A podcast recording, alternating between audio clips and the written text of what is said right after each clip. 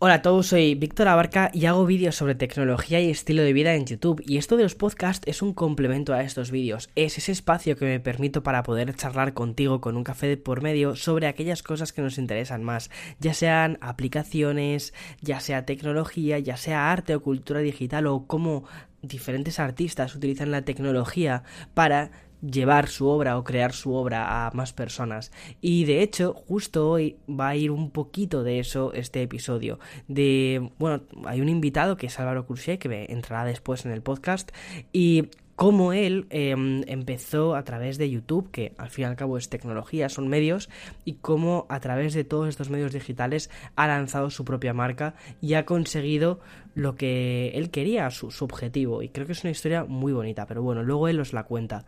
Y em, si eres nuevo en el podcast, te cuento un poquito sobre esto. Aunque lo hayas visto en la sección de tecnología, es un podcast mucho más de, tú a tú, de charla de café, sentarnos y charlar sobre cosas que nos interesan más y no tanto sobre innovaciones tecnológicas. De vez en cuando sé que hablo un poquito sobre innovaciones, sobre cosas que estoy probando, pero no es, no es un podcast em, tecnológico puro, ¿vale? O sea, es más de cómo los humanos utilizamos la tecnología. Bien, y también me suelo permitir un ratito, que es lo que voy a hacer ahora, para contarte cómo ha ido mi semana. Mi semana la verdad es que ha ido bastante bien, ha sido una semana de bastante, bastante trabajo. Ya por fin estoy volviendo a coger esta velocidad de crucero de hacer vídeos. Lancé mm, un par de ellos, que fue el de la semana pasada de... Mm, principios de semana, perdona, principios de semana que fue el de 24 horas con tecnología del 2010. Si no has visto ese vídeo, eh, te recomiendo que lo, que lo veas. Más que nada, o sea, yo me lo pasé muy bien, ¿vale? Me lo pasé muy muy bien grabándolo.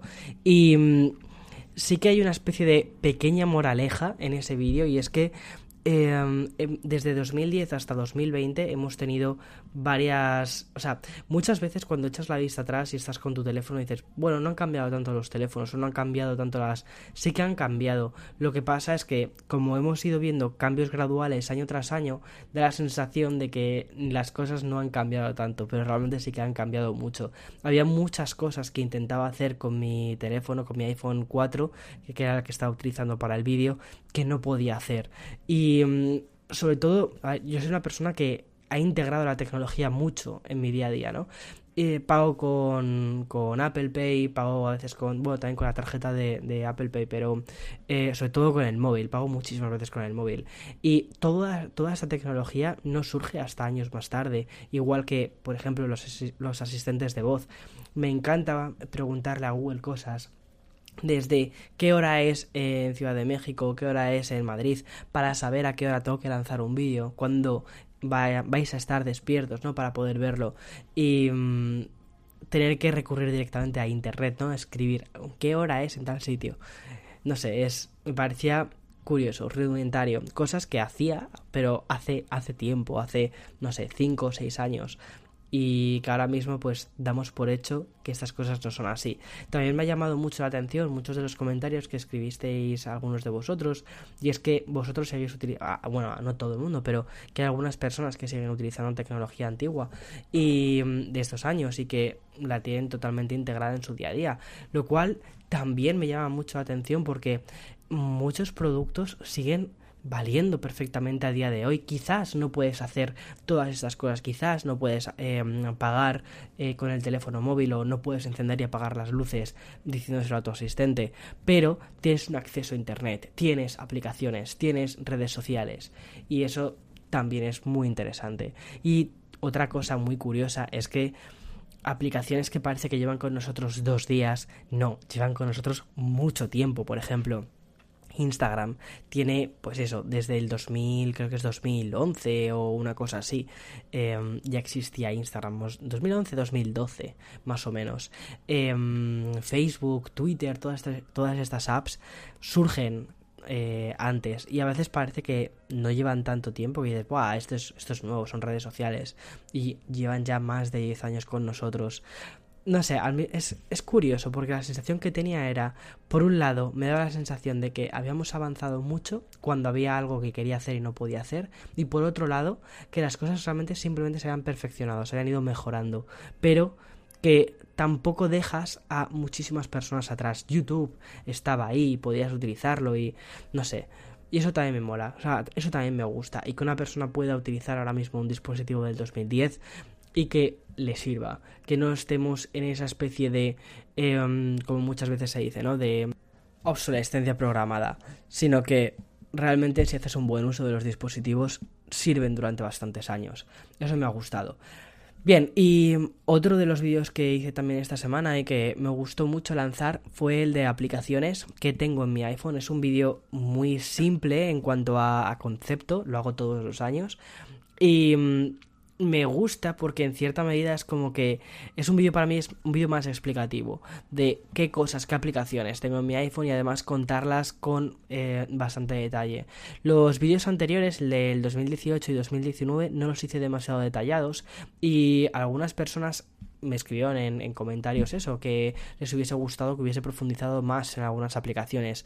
Y este año tenía bastante miedo de hacer algo así, pero me salió un vídeo de 22 minutos, que es larguísimo, dejando fuera dos tipos de aplicaciones, los videojuegos que tengo en el iPhone, que tengo un montón, y también aplicaciones de bienestar. Entonces he decidido hacer dos vídeos aparte, uno de videojuegos que saldrá esta semana y otro de aplicaciones de bienestar que saldrá para la siguiente. Y mm, bueno, así yo, creo que al final va a quedar como una serie de casi, si juntas todo, de 50 minutos, que es muchísimo. Pero es verdad que durante el año pruebo muchas apps, pruebo muchas apps, pruebo muchos juegos, porque en cierta medida ese es mi trabajo. Mi trabajo es utilizar la tecnología, mm, llevar la tecnología en cierta medida hasta el extremo y después poder, o sea, imagínate un embudo, ¿no? Ese es la parte más de arriba del embudo soy yo, es decir, intento, intento pues eso, que, que, que mm, pase todo por ahí y después hacer un filtrado y que al final cuando me siento a tomar un café contigo o te, o te presento las cosas en un vídeo, sea ese filtrado, esa mm, lo que vale, ¿sabes? Esos y, y no dejarte pasar todo, porque ya tienes suficiente con tu día a día, ya tienes suficiente con ir a la universidad o ir al colegio o atender a tus hijos como para estar pendiente de todo. Por eso intento que este 2020 sea más una especie de filtrado, que la información que te llegue por mi parte sea información que valga la pena. Bien, y ya hablando de cosas sobre relacionadas con, este tema.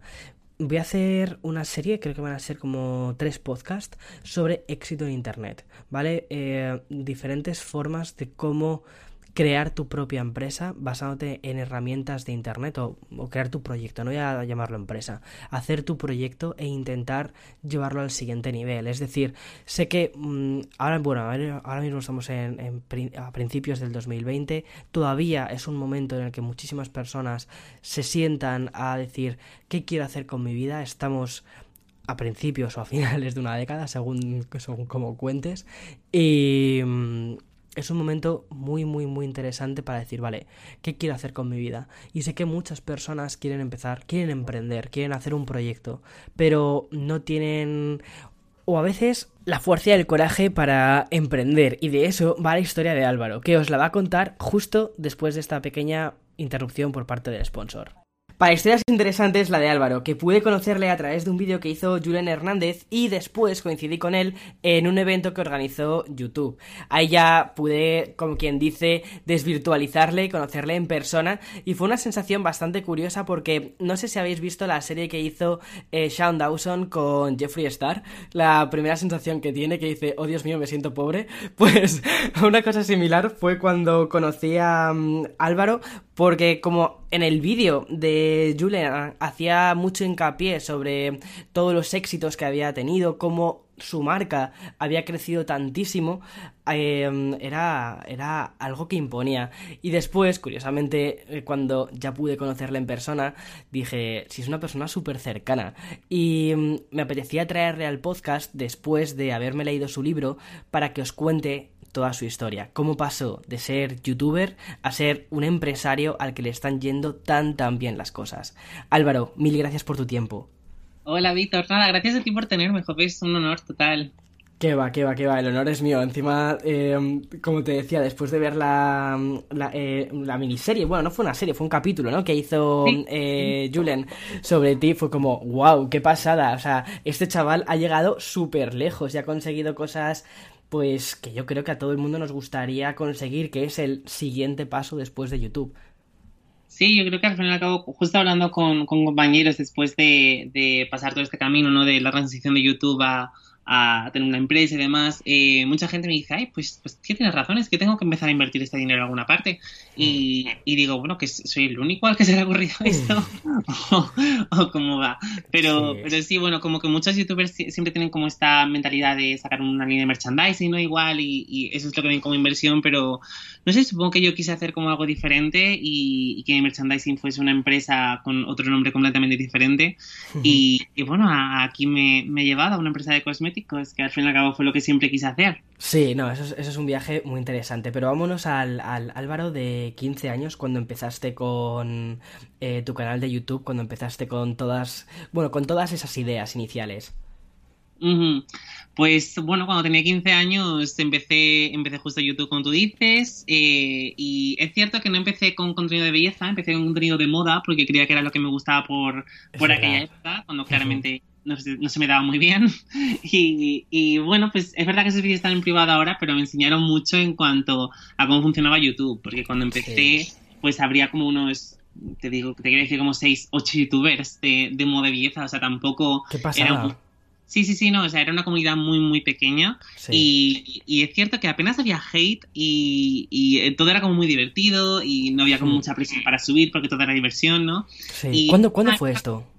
Esto fue en 2010, más o menos, 2000 y 2011, sí, vale, por ahí. Sí. Ya lleva, YouTube lleva más o menos 4 o 5 años, ¿no? Claro, o sea, era una plataforma completamente nueva. De hecho, el subir sí. vídeos a YouTube hablando solo, entre comillas, era como algo que se veía pues como, como de friki, ¿no? ¿no? No es tan guay como decir soy youtuber ahora. Sí. Eh, y, y, bueno, pues es cierto que, que, me enseñó mucho, sobre todo pues a, a, crear contenido, ¿no? A tener como una comunidad y, y poco a poco pues eh, fue creciendo hasta que entré en bachillerato y todo el mundo sabe lo que, lo que supone bachillerato en España, que es estudiar mucho, prepararse sí. para más y, y, pues lo que hice básicamente fue aparcar todo eso eh, y empecé una carrera que se llamaba Antropología Social y Cultural. sí, lo he leído en tu libro, me parece curiosísimo, ¿eh?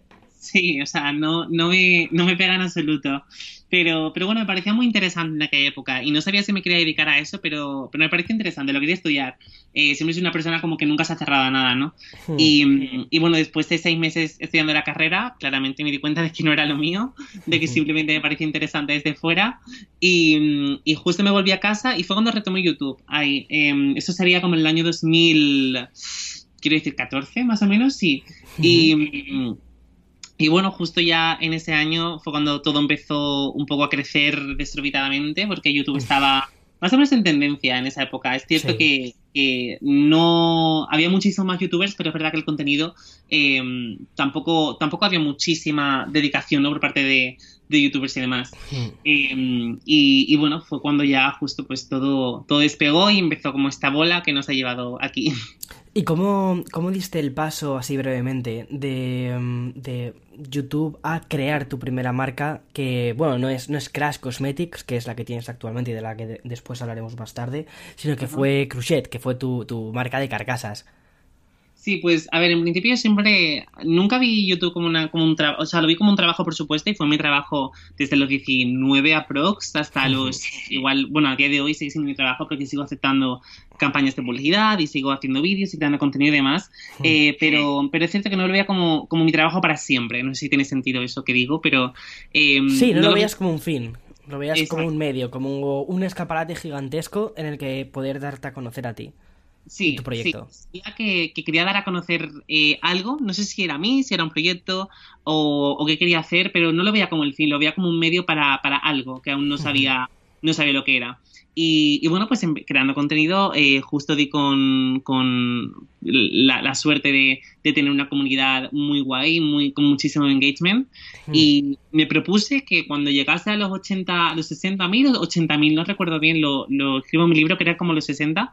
Eh, dije, venga, los 60 mil, cuando ya tenga una base económica más firme. -huh y, y, tenga también como esta clientela un poco asegurada, ¿no? Para asegurarme, no asegurarme, pero al menos que, que hubiese alguien viendo sí. lo que estoy haciendo, hmm. eh, empieza mi, mi, primera marca que no sabía de qué iba a ser.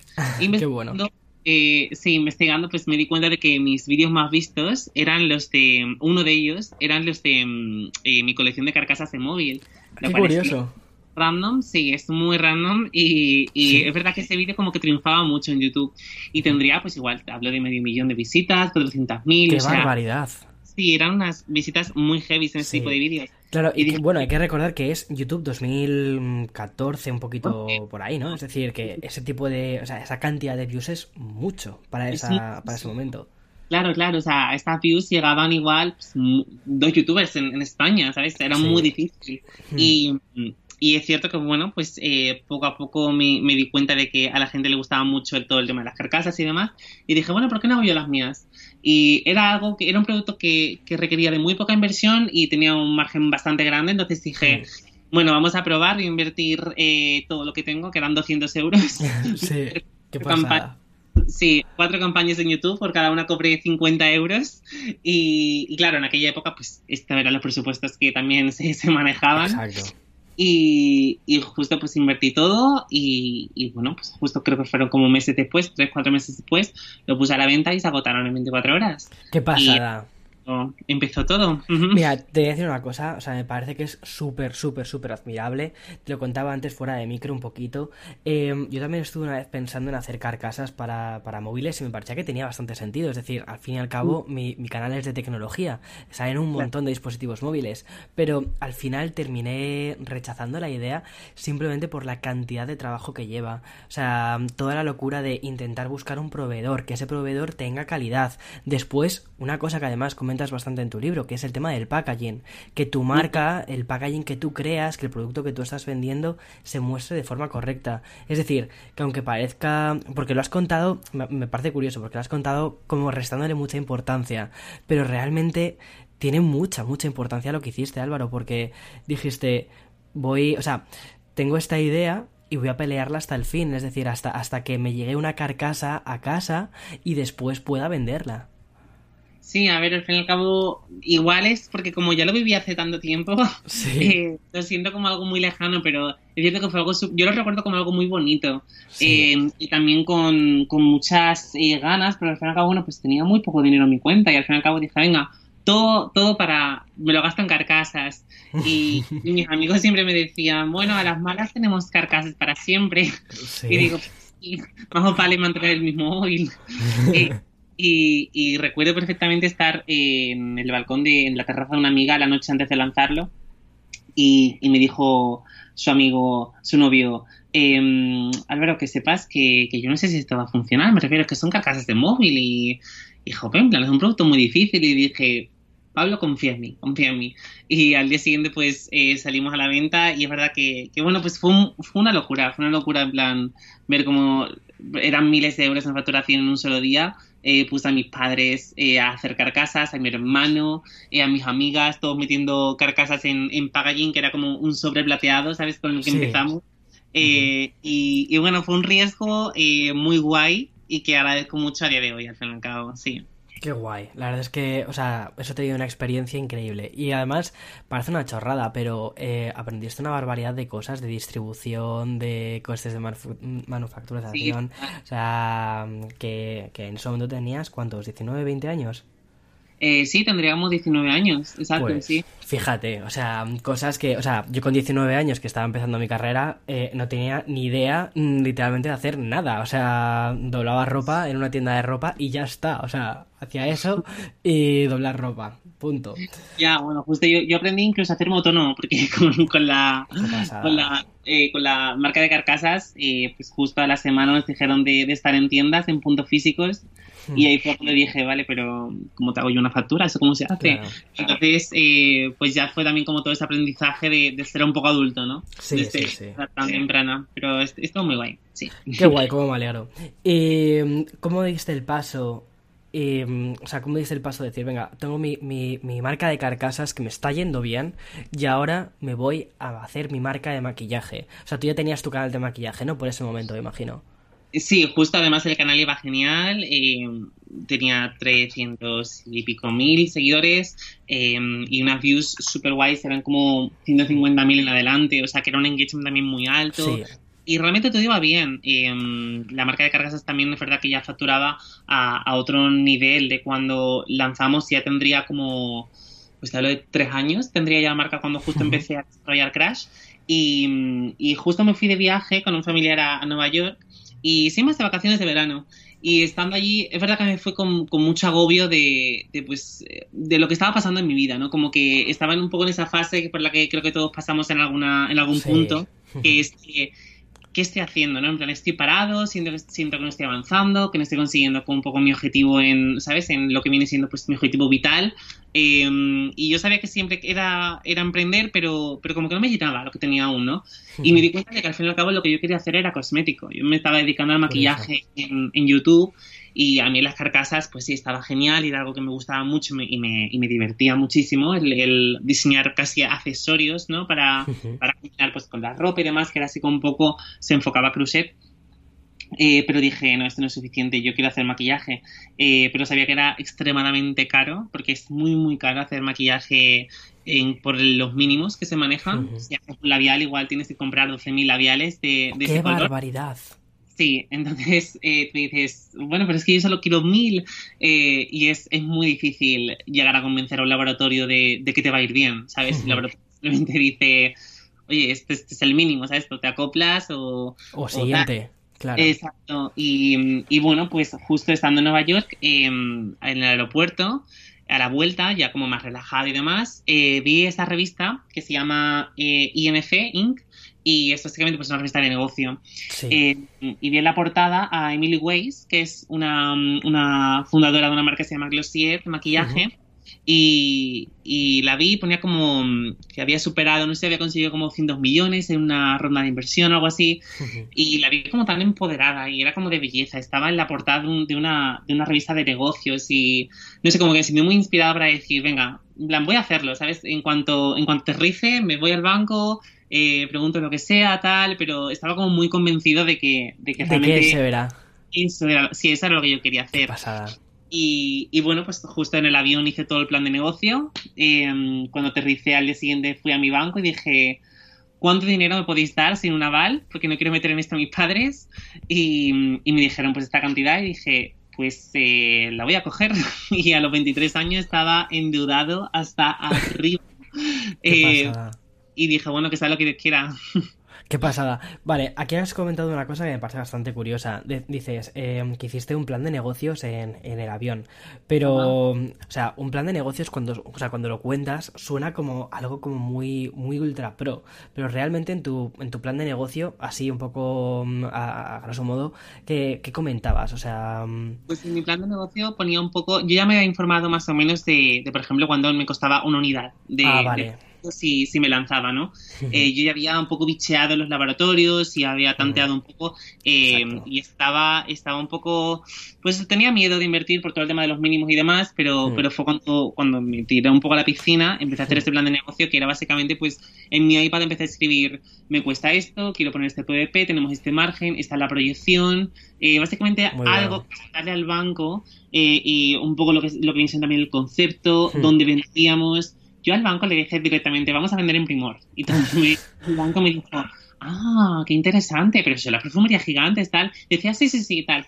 Y ya después me ocupé de vender en primor. Qué pasada. Eh, sí, obviamente, en plan, a mí nadie me había asegurado que yo, que yo fuese a vender. Hmm. Y, y, bueno, ya es verdad que más adelante con el dinero en la cuenta, levanté el teléfono y llamé a alguien de Primor eh, que se dedicaba más al todo el tema de influencers y demás, porque era como hmm. la relación que tenía con, con la marca. Sí. Y hola, tengo una marca de maquillaje, solo quiero saber si la queréis. Y me dijo, por supuesto que la queremos, em, llámame cuando tengas algo. Qué pasada. Eh, empieza a desarrollar la marca y, bueno, más adelante pues tuvimos una reunión en las oficinas en Málaga y, y bueno, de nuestras primeras 30 tiendas con una semana de tope para, para hacer sold out en todo el país. Que, o sea, es que es una historia muy curiosa porque, o sea, hay dos cosas muy guays de, lo que me acabas de contar. La primera, que tenías ya un plan. O sea, llevaste un plan a, como quien dice, a la gente de camisa, ¿vale? Eh, que son los del banco. Sí. Exacto. Y después eh, les contaste la historia que es típica de, o sea, aquí, es, aquí es muy típico de fake it till you make it, ¿no? Es decir, em, créetelo hasta que lo consigas. Y les dijiste, no, voy a vender en primor. Y ese, ese rollo de energía positiva, eh, al final también es lo que te abrió la puerta a primor. Claro, claro, sí. Además, yo me acuerdo que no especificaba nada. Yo decía, vamos a vender en tiendas. Y me decían, ¿en cuántas? Y yo, bueno, a ver, eso es que depende de la cantidad que tú me vayas a dar, pues puedo hacer cierta expansión o no, tal. Y yo me acuerdo jugaba mucho con, no mentiras, pero como que bailas alrededor de la verdad, ¿no? Todo el rato. y, y, bueno, pues al fin y al cabo hablabas de forma que nadie te pudiera echar nada en cara, ¿no? Si no salía como, como tú querías. Sí. Y, fue, fue un poco locura, porque ya te digo que que era una cifra muy, muy alta la que me daban. Mi hermano me dijo, por ejemplo, que me quería dar dinero. Mi hermano, él trabaja en el campo de la medicina y mi padre también trabaja en el campo de la medicina. Entonces, ambos, eh, mi madre me dijo que, me podía dar un poco, no me podía dar todo lo que necesitaba, pero un poco. Mi hermano me decía que, sí, que mm, a él no le hacía falta ninguna parte de la, de la empresa, simplemente quería ayudarme y que él me daba el dinero, pero yo dije, a ver, gente, si, si me arruino, me arruino yo solo, y si me hago rico, me hago rico yo solo. Eh, no quiero meter a nadie porque, porque, bueno, pues al fin y al cabo te da miedo, ¿no? Que tu familia, el dinero que tanto cuesta ganar en, en un sueño tuyo. Y dije, bueno, si, si eso sale bien, os prometo que, que aquí voy a cuidar de todo el mundo, pero si sale mal, me arruino yo solo y me cuidáis vosotros a mí. Qué bueno. O sea, me parece, no, me parece increíble. Y bueno, ¿cómo fue el día de lanzamiento? ese fue, ese es como mi parte favorita para, para contarlo. Mira, el día del lanzamiento, eh, yo llevaba un año desarrollando los productos, ¿vale? Un iluminador igual tardas un mes en, desarrollarlo como mucho entre pruebas. Eh, algo normal, y, para una persona normal y corriente te hablo, ¿no? Para mí. Eh, y después, pues otro mes y medio en, fabricar las unidades que nosotros fabricamos, que fueron eh, 3.000 unidades, ¿vale? Conseguimos eh, bajar ese mínimo a, a 1.000 por tono, hicimos tres iluminadores en tres tonos, 1.000 por cada tono. total compramos 3.000 unidades y ¿qué pasa? Que yo eh, sabía perfectamente, o al menos por el tema de que también había trabajado con, maquillaje tanto tiempo y al final como cuando también eres, un youtuber de, belleza, te llegan una media de 10 paquetes al día con maquillaje. ¡Qué barbaridad! Sí, pruebas muchísimos productos em, e iluminadores, pues igual habré probado, no sé, como 200, 300 iluminadores en mi vida y llega un punto en el que sabes lo que quiere la gente, lo que no, qué tipo de packaging quiere, qué no. Eh, y, bueno, estuve como jugando a, ser el doctor Frankenstein eh, durante un año, eh, haciendo el iluminador perfecto, mezclando, tal. Y hasta que el laboratorio me dijo, oye, basta, porque es que no, no podemos hacer más cambios a esto. Y justo fue cuando dijeron basta, di con el iluminador perfecto. Y esto duró un año. Entonces, yo tenía un dinero en la cuenta, que eso se iba agotando porque tienes que pagar sueldos, tienes que pagar producción, una oficina, eh, en fin, muchas cosas que, bueno, pues consumen dinero. El día del lanzamiento estábamos en la cuenta a probablemente 20 euros. O sea, ¡Qué barbaridad! Eh, no teníamos absolutamente nada. Entonces era como, y por supuesto, los pagos del crédito este que me dieron iban eh, pasando. Entonces dijimos, mira, o esto sale bien o tengo que hacer algo con mi vida para pagar toda esta deuda en la que me he metido. Hmm. Y en Primor nos dieron una semana para hacer sold out en todo el país. Es decir, yo tenía que agotar todo el país entero antes de que me pusieran en ofertas tipo 2x1, 3x2, regalarme con productos. Em, básicamente deshacer, deshacerse de mí. Y, no, es, no es algo malo para Primor en absoluto. Al fin y al cabo es una gran superficie que tiene mucho producto, necesitan venderlo y, cada espacio cuesta mucho dinero. Entonces tienes que vender. Hmm. Em, y, bueno, pues justo vendimos todo el país en 24 horas, que fue muy guay. Y, fue como un poco adrenalina ver, eh, ya no son las ventas online, que de hecho la página se colgaba cada 2x3 en nuestro hmm. Shopify. Eh, no paramos de actualizarlo para ver cómo subía el número de, gente online, el número de facturación, todo, em, sino, sino ver cómo Primor se agotaba, volvía de repente con dos unidades, se agotaba, pero lo traían de, de diferentes tiendas. Y, bueno, cuando hicimos también justo ese día una masterclass en Cádiz, em, que era mi ciudad, y yo dije, yo sentí que era como lo correcto, ¿no? Para, lanzar esta marca, hacer allí la primera clase. Eso es muy bonito, eso es un gesto muy bonito. Quizás cualquier otra persona se hubiese ido a Madrid o Barcelona y tú decides hacerlo en casa. Sí, no necesitamos por completo hacerlo en casa y, y no sé, al fin y al cabo donde empezó todo, ¿no? Que fue, que fue de camino, de camino a Cádiz después de unas vacaciones y, y donde he vivido siempre. Entonces, eh, bueno, ver ahí cómo se reunieron 150 o 200 personas fueron eh, y agotaron un expositor tres veces seguidas. Eh, el equipo de Primor tuvo que traer iluminadores de la tienda de Sevilla eh, en coche, así como última hora. Fue una locura, fue una locura y, y lo recuerdo como un día en plan súper mágico. O sea, fue el, el, día, yo creo, en el que nosotros nos dimos cuenta de que no nos íbamos a la ruina, que también fue muy guay, sino que, que jo, habíamos creado algo que, que, a la gente le movía, o sea, movimos sí. a gente de todos los puntos, ¿sabes? Y fue algo súper guay.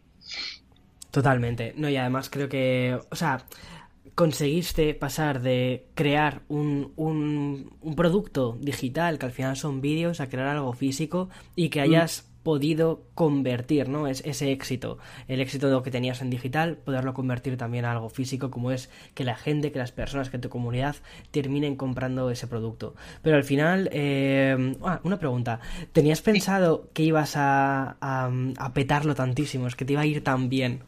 No, no, no, no, uf, ni de lejos, es que. Y esto de verdad que no es ni por ser humilde, ni por ser nada, es que de verdad que en ningún momento se te pasa por la cabeza... Sí. que algo que pasa por tus manos va a, a mover, o sea, a cambiar básicamente la, la belleza en España, ¿no? En plan, el, el simple hecho de poner a, a chicos o a sí. chicas curvy o a perfiles que no son convencionales en la industria de la belleza sí. en un expositor, en una tienda tan grande como es Primor, por ejemplo, que si menciono Primor todo el rato para tus oyentes, Crash es una marca exclusiva de perfumerías Primor, que es una retailer de belleza más grande aquí en España. Sí. Entonces, para ver eh, como pues eso, esto, estos perfiles ahí ya significa como dar un paso más en toda la, la, belleza, ¿no? Sí. Y, y, bueno, nos, también nos alucinaba la fuerza con la que lo comunicaban los medios. Eh, nos dijeron como que era revolucionar la industria de la belleza en España, tal cual. Sí. Y fue algo que yo no me lo creía. Yo, yo, no sé, creía como que íbamos a hacer, en ese momento incluso creía como que íbamos a hacer un poco tendencia, en plan, vale, sí, mucho ruido, pero después seguro que todo se calma. ¿Sabes? Sí. Y vimos que, uh -huh. que, que, seguimos agotando y agotando y agotando hasta el siguiente producto que se lanzó, no sé si fue en, en febrero, eh, el año siguiente, eh, porque ya te digo que, que, no estábamos ni siquiera preparados. Date cuenta que es esto, a mí tiene uh -huh. que durar, sal, salimos en septiembre, no, en, sí. el 27 de agosto, eh, nos tiene que durar hasta Navidad. Wow. Y duró 24 horas. Nah, Entonces, para, para mí crear como, como toda esa cadena ahora de estocaje, ¿sabes? Y intentar mm. que, que, no se nos vaya un poco al traste, eh, por, porque también se puede morir de éxito, que es algo que, que suena muy guay, pero en absoluto claro. se te pueden acumular pedidos y, y no das eh, mm. un poco pico en bola. Eh, fue también muy duro esa parte, pero bueno, cuando después lanzamos el siguiente producto y funcionó igual de bien, dijimos, ok, tenemos algo entre manos que, que no sabemos qué es, lo estamos descubriendo, pero, pero es grande. Sí, pero es grande, es grande y, y, bueno, pues poco a poco. De y hecho, que hacer pedidos más grandes cada vez. Claro, claro, claro. El equipo de Primor siempre nos decía, habéis creado un monstruo y ahora tenéis que aprender a domarlo, básicamente. Claro, exacto. Y, y decía, pues sí, total. Es una forma muy, muy buena de definir todo lo que está pasando. Totalmente.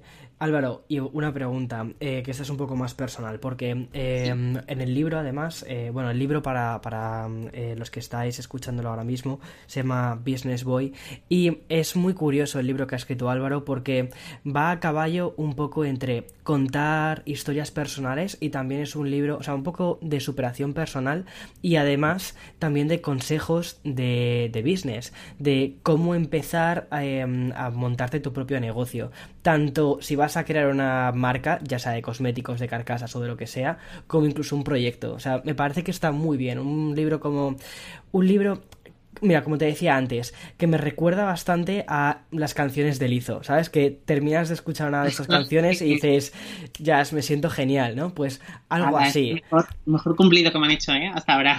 Qué bueno. Y invitas, o sea, invitas muchísimo a, a la gente a que haga cosas, a que crea, a que, a que eh, intenten experimentar y sobre todo a que salgan de, de su, de, de, de su confort habitual y que digan, venga, y sobre todo a soñar, a decir, oye, eh, sueño con esta marca de maquillaje, voy a crearla. No existe esto, no existen chicos maquillados, voy a hacerlo yo. Sí, Eso... creo que hay mucho miedo también como al fracaso, ¿no? Y creo que al fin y al cabo el fracaso es, es un aprendizaje más, o sea, no pasa nada. Hmm. Eh, yo, pues eso, por ejemplo, en mi caso fue, fue un, una apuesta económica, porque, porque me en una deuda muy grande y no sabía si iba a funcionar. Y, mm, y bueno, pero, pero me, me, tiré al charco y al fin y al cabo y no pasó nada. Y si no hubiese salido bien, eh, no pasa nada, porque he estado trabajando en otro trabajo más, aparte de YouTube, para poder pagar pues todo lo que tiene que pagar, ¿sabes? Y, y no sé, siempre hay un plan B y la vida sigue una vez que se fracasa, pero ¿y qué pasa si se triunfa? ¿Sabes? Que, que, que, nunca, nunca se sabe. Yo jamás en mi vida, mis mejores sueños me habría que mi vida, ¿sabes? Iba a ser esta.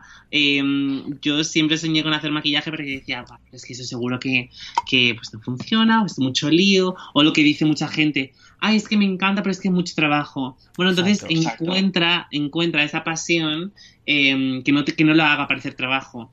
¿Sabes? Cuando algo te gusta, no, no lo ves como un trabajo en absoluto. Lo ves sí. como, ay, qué ganas de levantarme mañana para hacerlo. De Exacto. nuevo. ¿Sabes? Qué bueno. Um, entonces, bueno, creo que hasta que no encuentres como esa cosa que te vuelve loco, que, hmm. Que te apasiona por completo, todo te va a parecer que lleva demasiado trabajo. Totalmente. Y Álvaro, y una, un tema recurrente que sí que hay en tu libro es, bueno, la cantidad de proyectos que llevas, que, que estás haciendo casi en paralelo. ¿Eso no te genera muchísima ansiedad? Sí, al principio, bueno, como te decía, eh, justo un poco fuera de cámara, eh, tenía tres empresas. Eh, mi línea de carcasas de móvil, que es con la que empecé, Cruset. Mm. después tenemos una agencia de, de, PR, de relaciones públicas. Y después tenemos una, la empresa de, el gigante un poco de, de todo el grupo, que es Crash, y que es mi marca de cosméticos. Y entonces Cruset, pues eh, me di cuenta hace un, unos meses que, que, no lo estaba haciendo tan bien como al principio, porque Crash me estaba ocupando demasiado tiempo y me gustaba cómo ocupase ese, que me ocupase ese tiempo. Entonces eh, lo pensé y dije, bueno, igual lo mejor es, ser sincero conmigo mismo y admitir que Cruset es, fue una etapa muy bonita que me ha llevado hasta aquí. Eh, y hablando con diferentes amigos que tenían empresas, me decían que, que, bueno, que ellos tampoco habían empezado con con sus empresas, sino que habían empezado con otras y las habían ido cerrando poco a poco porque, porque bueno, pues son etapas ¿no? que, que alguien completa en su vida. Eh, y bueno, esa es como una que me, que me quité un poco de en medio y quiero relanzar un poco más adelante quizás, eh, probablemente con otro logo, con otra línea de productos, con otro diseño. Eh, y después la agencia es, es algo que a mí me gustaba mucho porque en Crash solemos hacer eh, muchas masterclass, hacemos como mucha interacción con influencers, mandamos unos paquetes de, de PR eh, súper guays y 100% reciclables, también debemos decir. y entonces, pues tenemos tanto contacto con influencers que decíamos, ¿por qué no brindar a otras empresas eh, ese servicio de, de, oye, si tienes un, un, evento y te vas a gastar X miles de euros en, en crearlo, que mínimo que tenga eh, un reach y, ¿sabes? Y, y una difusión mm. eh, y te coloco a los influencers que yo creo que son ideales para que atiendan a tu evento, ¿no? Totalmente. Entonces, pues también utilizar un poco esas relaciones eh, como a modo de, de empresa y, y, que al fin y al cabo se cree una retroalimentación entre marca e influencer ahí. Sí. Eh, y, y, bueno, ya después está, está eh, Crash, que es lo que ocupa más, más tiempo. Ahora mismo la agencia, verdad que es lo que tengo, lo tengo más parado y rechazamos varios proyectos porque, porque sé que no me da la vida. Hmm. Pero bueno, todo es organizarse. Y si tienes ganas, pues ya te digo, como que no te agobia porque es algo que me gusta, hmm. eh, pero sí que hay muchos momentos en los que dices, me está superando todo un poco. Totalmente, te entiendo un montón. Cuando, o sea, con el tema, o sea, cuando leí un poquito que a veces tenías episodios de ansiedad y tal, o sea, mm. te entendí muchísimo porque a mí también me sucede, seguro con una escala muchísimo menor, eh, porque no tengo proyectos tan grandes como, como el de Crash, ojalá. Eh... Es, es bastante, um, oh, un poco, es bastante fea para todo el mundo, no, no importa. Sí eh, la, lo que lleves encima es algo que, que, bueno, pues no es, no es agradable, pero, pero como que lidiamos con ello, ¿no? Poco a poco. Sí, al final, sí, sales, sales adelante muchas veces pidiendo un poco de ayuda, pero, Exacto. pero, está, pero está bien. No, me parece que es, es, es interesante lo que comentas porque, o sea, no es o sea, muchas veces piensas o ves el éxito, ves el resultado final y dices, wow, qué pasada, este chico ha pasado de ser youtuber a de repente tener una marca, como pone en el, en el libro, que factura millones. Eh, y dices, wow, qué pasada esto. Ya, pero todas las, o sea, también ha tenido ansiedad, también ha tenido dudas, también ha tenido momentos de decir, aquí lo dejo, aquí paro. Y no sé, me parece que es una historia muy buena. Exactamente, o sea, al fin y al cabo es una historia 100% real y, mm. y al fin y al cabo no esconder nada, porque si no es como que le estás mintiendo a futuras generaciones. Eh, por supuesto, he tenido muchos momentos de, de, sentarme en mi casa llorando solo de qué coño estoy haciendo, hablando mal y rápido. Eh, pero, pero bueno, como que poco a poco te, te vas, vas entendiendo dónde estás, eh, miras un poco hacia atrás también y ves todo el camino que has recorrido, que es muy hmm. importante. Sí, yo por ejemplo eh, pues tengo un poco ese problema, ¿no? Es como mi, mi problema es que nunca, siempre me exijo demasiado. Totalmente. Eh, y, nunca veo todo lo que he conseguido hacia atrás. Hmm. Eh, y es algo que, que, de vez en cuando está bien recordar, que, que, hmm. que no somos invencibles, que, que, bueno, pues hay situaciones que nos superan y en cuanto a la empresa, pues por supuesto que si empiezas una empresa va a haber meses en los que no puedas pagar tu alquiler, no puedas pagar sueldos. Em, la, la, ansiedad, por supuesto, económica siempre va a estar ahí porque por más bien que nos vayan crash, si mañana se nos caen X stock o tenemos que tirar no sé cuántas producciones. Siempre se pueden, puede haber tantos escenarios en los que puedes cerrar mañana, ¿sabes? Que, que, siempre tienes que estar preparado para eso. Pero ese miedo no tiene que impedir a ir a por todas, porque si no, realmente nunca vas a llegar a nada. O sea, siempre vas a estar admirando todo lo que hacen los demás. Sí, totalmente. Álvaro, mm. y ya en resumidas cuentas, ¿crees que puedes, eh, o sea, ¿crees que Crash hubiese salido si no, si no hubieras hecho antes lo de YouTube? ¿O, o piensas que mirando hacia atrás, gracias a YouTube, eh, también ha salido Crash. Hombre, gracias a YouTube ha salido Crash, pero 100%. Al fin y al cabo, creo que Crash es, un resultado de mis conocimientos eh, de YouTube, porque al fin y al cabo, pues, cuando, cre cuando tocas tanto maquillaje en tu día a día, eh, despertó un poco esa pasión de, oye, yo igual no quiero probar maquillaje, quiero hacer mi propio maquillaje, ¿sabes?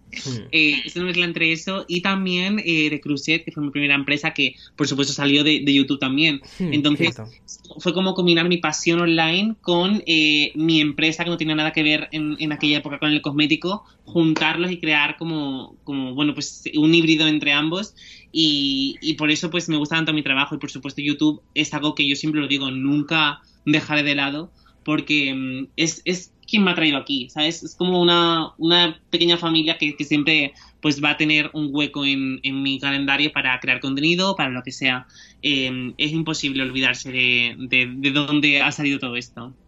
Qué guay, qué bonito. La verdad es que es que mola. Eh, me alucina lo bien que hablas a la cámara, eh, la, sensación de familiaridad que tienes y sobre todo ese, ese espacio que creas tú delante de la cámara, eh, la otra persona viéndote y creas una sensación de familiaridad muy buena que al final hace que la gente también se interese por lo que tienes que ofrecerles cuando vendes cuando vendes un producto de forma física muchas gracias. Me vas a sacar los colores al final, ¿eh? No me veis, pero mismo tengo los colores arriba. Bueno, Álvaro, oye, muchísimas gracias de verdad por tu tiempo, por contar tu historia. Creo que ha servido de motivación para muchísima gente que quizás no van a montar una, una empresa de cosmética, pero oye, quizás tienen algún otro proyecto. Y. Pues um, y la sensación esa que, que, desprendes, ya no solo ahora con esta pequeña charla de café, sino también con el libro, es, es de te has permitido soñar, has ido a por ello y literalmente, o sea, literalmente lo has perseguido, ha sido como, yo siempre digo, como los Rottweilers, ¿sabes? Como cuando muerden algo y no sueltan, eh, pues has hecho eso. Eh, tú, tú querías crear tu marca de cosmética y fuiste como un Rottweiler, mordiste la marca de cosmética y dijiste, no lo suelto hasta que no lo consigo. Y ahí estás. Totalmente, totalmente. Ha sido un poco guerra, ¿no? Todo este tiempo, pero, pero bueno, y sigo, sigo como mordiéndola, por así decirlo. Eh, y, no, hay que perder nunca la pasión ni las ganas, ni, y por supuesto, si estás pensando en, en empezar un proyecto, que el miedo no pueda contigo. O sea, si, si, te, si te para algo, que sea todo menos el miedo. Y si es el dinero, seguro que si te apasiona lo suficiente, encuentras cualquier forma de financiarlo, eh, ya sea inversores, ya sea tu banco, ya sea cualquier cosa, em, porque creo que nunca hay una excusa cuando, cuando tienes pasión real por algo, ¿no? Totalmente. Álvaro, mm. mil gracias. Nada, a ti, Víctor, muchísimas gracias. La verdad es que la conversación con Álvaro ha sido como una especie de, chute de energía, ¿verdad?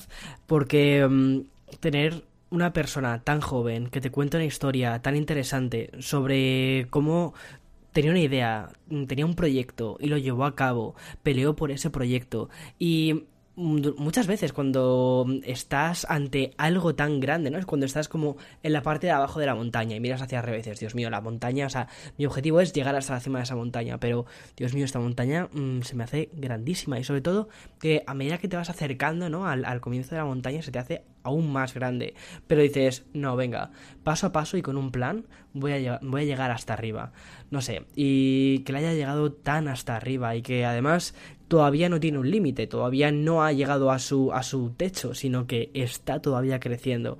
Es, es una historia que de verdad me parece que es, primero, de admirar y segundo, para contar. Porque sé que muchas veces cuando estás empezando un proyecto o tienes esa idea de decir, mira, quiero empezar una tienda online para vender camisetas, quiero empezar mi nueva línea de, ropa, quiero empezar una línea de maquillaje, lo que sea, em, dices, o sea, empiezas a encontrar dificultades, todo, todo es complicado, pero es que no hay nada fácil, o sea, en la vida no hay nada fácil. Y si quieres Mm, ganar, si quieres sacar el máximo provecho de esta vida, o sea, eh, y eres ambicioso o ambiciosa, al final te toca luchar y te toca pensar fuera de la caja y hacer cosas arriesgadas. Y puede ser que, o sea, obviamente, puede ser que falles, pero como ha dicho Álvaro, si fallas es parte de tu aprendizaje, es, es, pues te levantas, o sea, te levantas con la mejor sonrisa y venga, y siguiente proyecto y, e intentas que ese error que cometiste no lo, no lo vuelvas a replicar. Yo he cometido muchos errores, o sea, algún día también os los, os los contaré cuando crea que es el momento. He cometido muchos errores en, en toda mi vida eh, profesional y hasta que he llegado a YouTube y las cosas han empezado a ir bien en YouTube, no ha sido una cosa de te levantas, todo funciona y ya está, mira qué carismático eres y por eso obtienes X. En absoluto, también se basa en historias de caerme, aprender e intentar no replicar esos errores. Y luego cometes otros errores y de esos errores te levantas mejor, te levantas peor, pero te levantas. Yo creo que es la forma de intentar perseguir tus sueños, de una forma u otra ya sea de montar eso, una empresa como la de Álvaro que distribuye en las principales, en una de las principales cadenas de, de España o ya sea eso, vender online camisetas, gorras, lo que sea. En fin, eh, espero que esta historia te haya servido, que te haya motivado y sobre todo, ya te digo que es el comienzo de una pequeña serie sobre personas que han hecho cosas diferentes en Internet.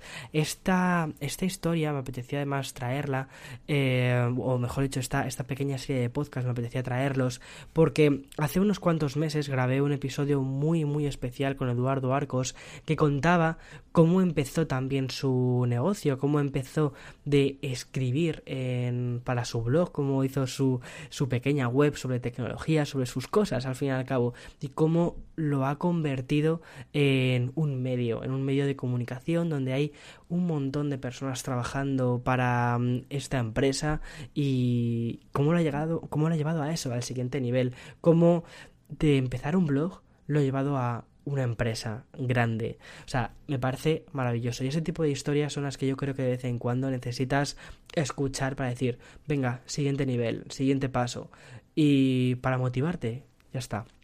En fin, eh, como te decía, espero que te haya gustado. Nos vemos en los vídeos de esta semana. Nos escuchamos en el podcast de la semana que viene.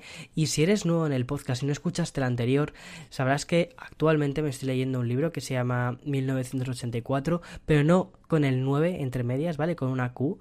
Eh, es como 1Q84, que es de Murakami. Algunos de vosotros y de vosotras ya me habéis enviado fotos que os estáis empezando a leer o bien ese libro o bien el de Orwell de 1984. 1984. Los dos son dos libros increíbles. A mí personalmente me gusta mucho más el de Orwell, eh, el de 1984, pero ahora me estoy leyendo este otro porque en cierta medida se basa un poquito en este primer libro que me leí. Y nada, más adelante comentaré en esta especie de pequeño club de lectura. Yo creo que cuando terminemos esta, esta serie de podcast. Y no sé, me parece muy interesante cómo podemos romper entre todos esta especie de frialdad de internet y de decir, oye, no, este espacio, este espacio es para mí, me tomo mi café con esta persona eh, a la que escucho semana tras semana, que de verdad a mí, de verdad me, me llena muchísimo de orgullo cuando después veo cuántos de vosotros os habéis sentado a escucharme, a tomaros este café conmigo, y digo, Dios mío, o sea, es increíble, o sea, no sé, me siento súper afortunado, agradecido de la vida por, por todos vosotros que estáis compartiendo este espacio conmigo. En fin, mil trillones de gracias. Que te vaya la semana genial y nos escuchamos la semana que viene. Chao, chao, chao, chao.